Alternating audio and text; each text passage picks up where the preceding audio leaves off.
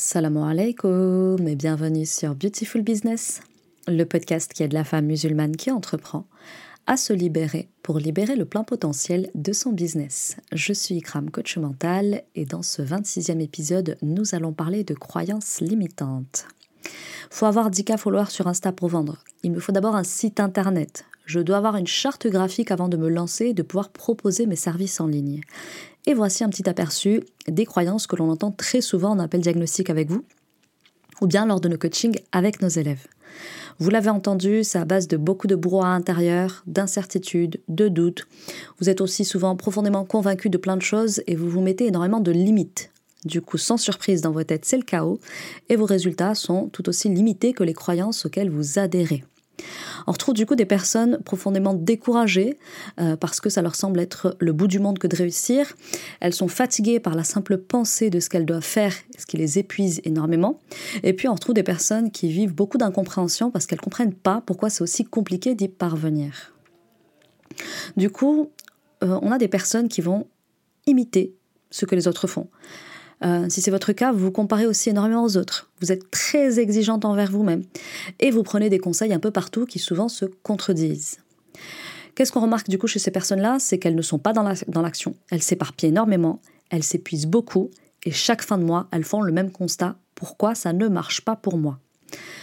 Ce qui se passe pour vous en réalité, c'est que votre esprit est très confus. Vous n'avez pas de clarté mentale sur les actions à mettre en œuvre. Émotionnellement, vous êtes épuisé parce que vous vous adonnez à plusieurs tâches et pas forcément celle qui crée le plus de richesse. Par exemple, vous êtes là à refaire votre feed euh, de façon intempestive, et puis vous vous concentrez sur le lancement d'un nouveau canal de communication, par exemple un podcast, n'est-ce pas? Une certaine personne se reconnaîtra parmi nos élèves, alors que vous n'avez même pas encore optimisé votre canal de communication principal. En réalité, ici, ce qui se passe pour vous, c'est que vous n'avez pas pris l'habitude d'éduquer votre esprit à être clair, à être focus, à être organisé.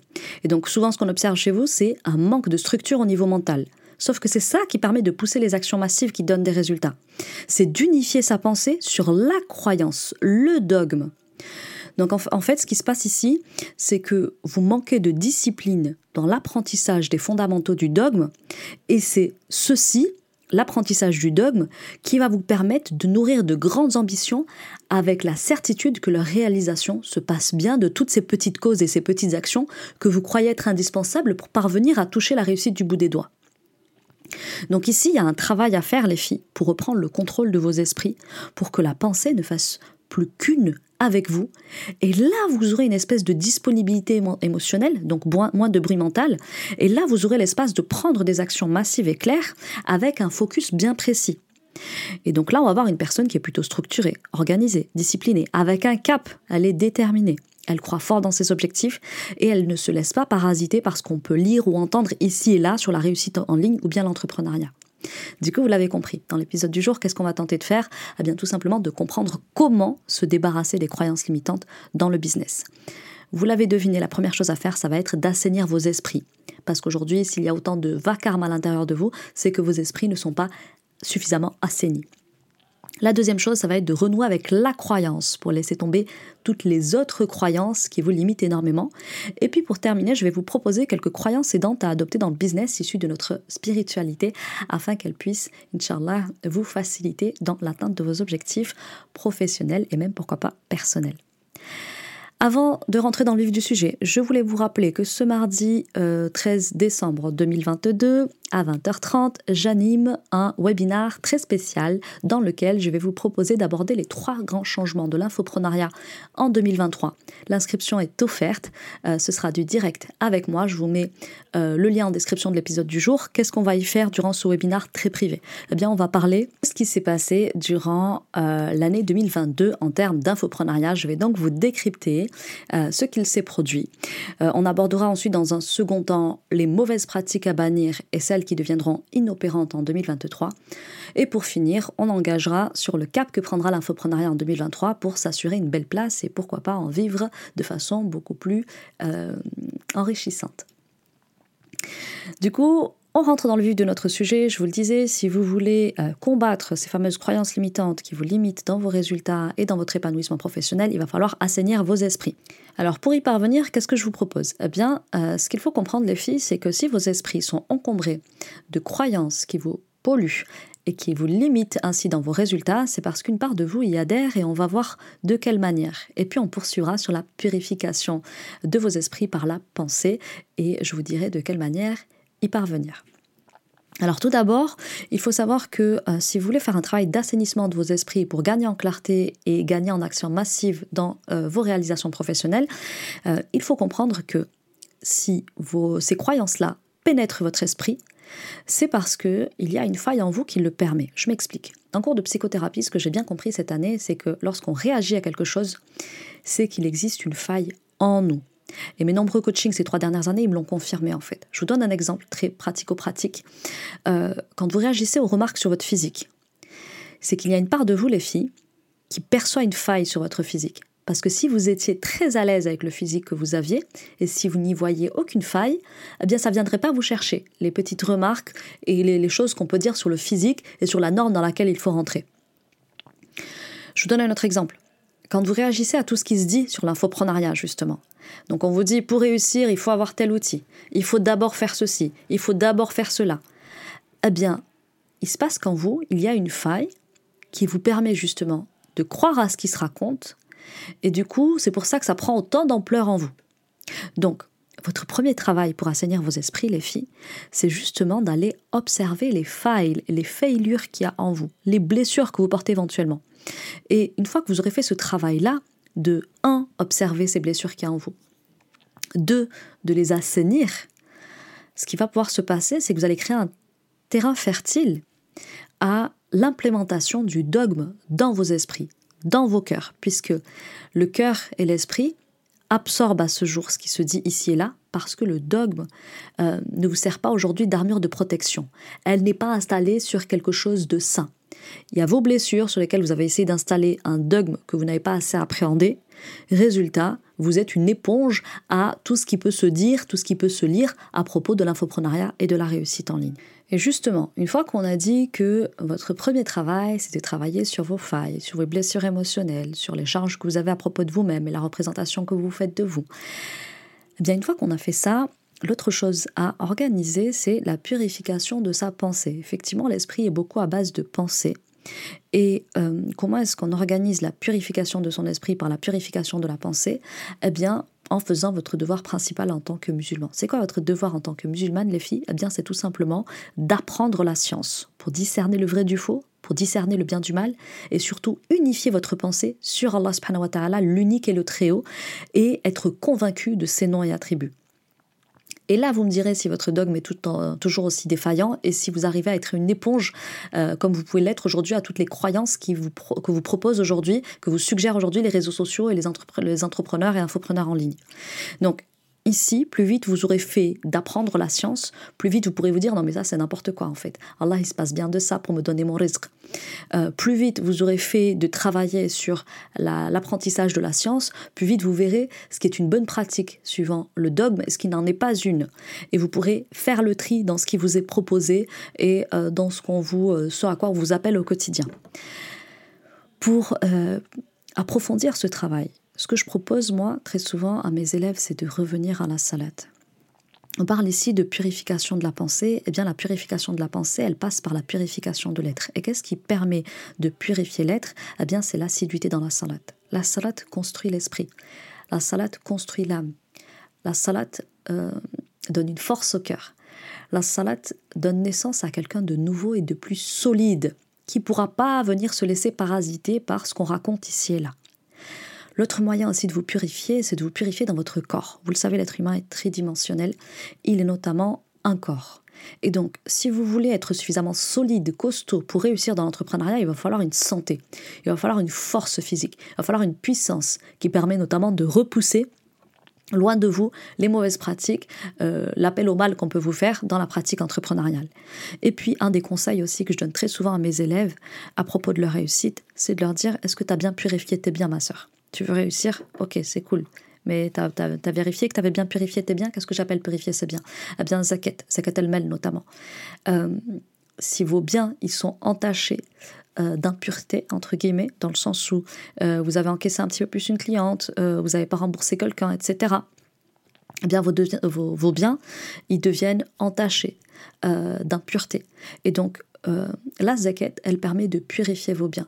Donc, si l'être fait en sorte, l'être humain fait en sorte de purifier sa pensée en injectant dans son état d'esprit euh, la science d'Allah subhanahu wa il pourra non seulement avoir le discernement et s'en remettre à Allah subhanahu il pourra aussi, à travers la salat, purifier son être pour se construire intérieurement et extérieurement. Le jeûne va le construire dans son corps et dans sa santé pour avoir la condition physique qui permet d'entreprendre. Et la zakat va vous permettre de vous purifier de ce que vous avez mangé de façon injuste, de façon euh, inéquitable, etc., etc. Donc, purifiez votre pensée, purifiez votre être, purifiez votre corps et vos biens, et on verra si vous avez toujours autant de bruit à l'intérieur de vous. Et justement, la pensée qui doit habiter votre esprit est la croyance unique, qu'il n'est de divinité qu'Allah et qu'il est le seul digne d'être adoré, et que Mohammed est son prophète et messager. Et là, on va se parler de renouer avec la croyance pour mieux laisser tomber toutes ces fameuses croyances limitantes. Alors, vous faites peut-être pas le lien entre le dogme et les croyances limitantes, et c'est justement ici que je vais vous l'expliquer en détail, et je vais aussi euh, vous inviter à connaître quelques histoires qu'il est bon pour vous de connaître et de garder en tête, histoire de ne jamais les oublier. ta'ala. Première chose que je vous propose, c'est de connaître le dogme notamment les noms et attributs de perfection de notre Créateur, afin de ne plus jamais douter euh, ou d'attribuer la, réussite de vos initiatives à des causes qu'on vous dit qu'il faut absolument mener, comme avoir une charte graphique, comme avoir un site internet, etc., pour réussir. Donc, le dogme, ça consiste en quoi? Ça consiste en trois fondements. Hein. Il faut connaître, euh, il faut reconnaître euh, qu'il n'y a qu'Allah qui est digne d'être adoré. Il faut le connaître dans sa seigneurie et il faut connaître les noms et attributs de perfection de notre Créateur. Et c'est ainsi que vous, aurez vous êtes parvenu, pardon, que vous serez parvenu à l'unifier, à unifier Allah à embrasser le monothéisme pur. Donc première chose que je vous invite à travailler euh, pour euh, vous débarrasser de vos croyances limitantes, c'est de connaître les noms et attributs de votre Créateur, parce que ça vous permettra de comprendre qu'Allah se passe de tout et de tous pour vous donner votre subsistance vos causes grandes comme petites, il n'en a pas besoin pour vous donner euh, votre réussite. Et en fait, euh, si vous comprenez ça, si vous arrivez à concrétiser euh, cette part-là du tawhid, vous ne vous rendrez plus malade avec ce qu'on vous raconte pour réussir. Vous n'aurez plus autant de bruit par rapport à la réussite dans votre tête, et là vous arriverez à avoir des actions claires et massives. La deuxième chose, c'est de réussir à appréhender la seigneurie d'Allah. Il est le roi des rois. Il a tout créé. Il commande toute affaire en ce bas monde. Et c'est donc lui qui met tes affaires en ordre et pas toi. Donc peu importe ce qu'on peut te dire à, propos de l'organisation, etc. dans l'entrepreneuriat, ce ne sont que des stratégies.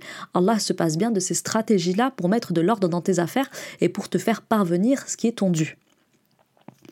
Et puis pour terminer, c'est le point sur lequel je vais le plus m'attarder, c'est l'unicité d'Allah dans la seigneurie. C'est certes effectivement euh, ici lui vouer un culte exclusif sans jamais rien lui associer. Et ça, ça implique aussi trois points fondamentaux que euh, vous avez du mal à appréhender et qui pourtant euh, sont aujourd'hui la cause pour laquelle vous avez du mal à concrétiser votre réussite sur le plan entrepreneurial. Premièrement, adorer Allah, ça signifie l'aimer, L'aimer d'un amour qu'on ne donne pas à la créature. L'aimer d'un amour qui vient de la force du cœur, de manière absolue, de manière inconditionnelle. Et puis il y a un autre point sur lequel il faut adorer Allah, c'est l'adorer en ayant la crainte de son châtiment et de sa punition.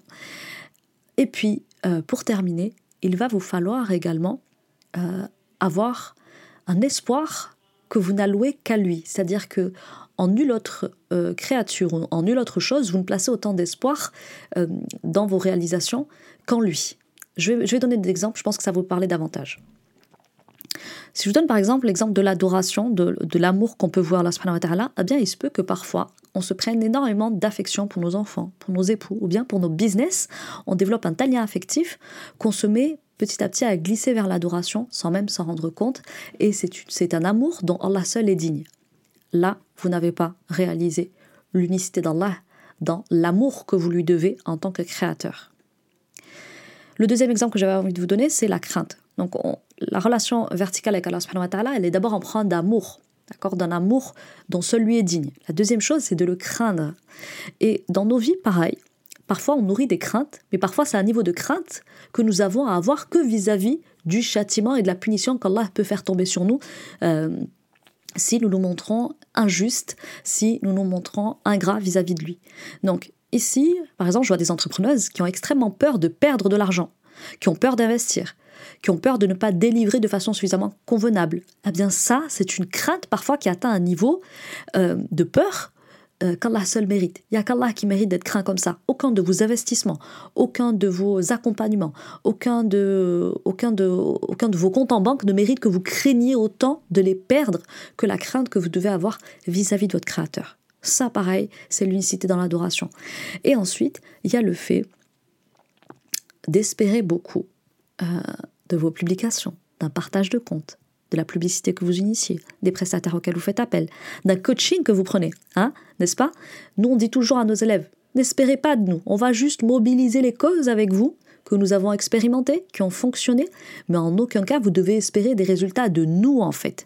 Parce que les résultats, c'est Allah qui les attribue. Et donc vous vous mettez à espérer dans une cause, dans une personne, dans une chose, alors qu'Allah seul est digne de cet espoir. Donc on a le droit d'espérer, on a le droit d'aimer, on a le droit de craindre, mais jamais au même niveau que nous sommes capables d'aimer Allah, que nous sommes capables euh, d'espérer en Allah et de craindre Allah subhanahu wa ta'ala. Et ça, si vous le savez, vous allez atteindre un, niveau euh, de tawhid, euh, de, concrétisation, de l'unification d'Allah subhanahu wa ta'ala qui est absolument extraordinaire et qui va vous donner des résultats extraordinaires dans vos vies.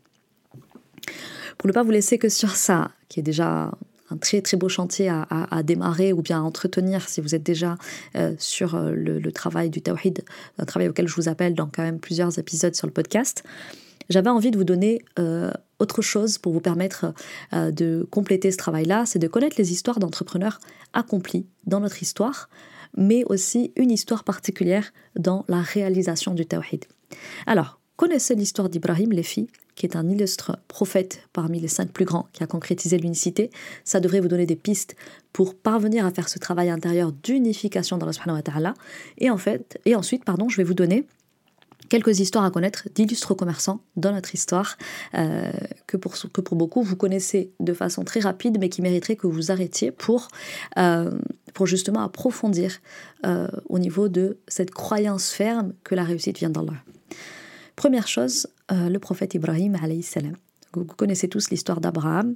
Euh, c'est un, homme, un humain, qui a, euh, qui a été fait prophète par Allah. Et il a réalisé le monothéisme d'une façon exemplaire.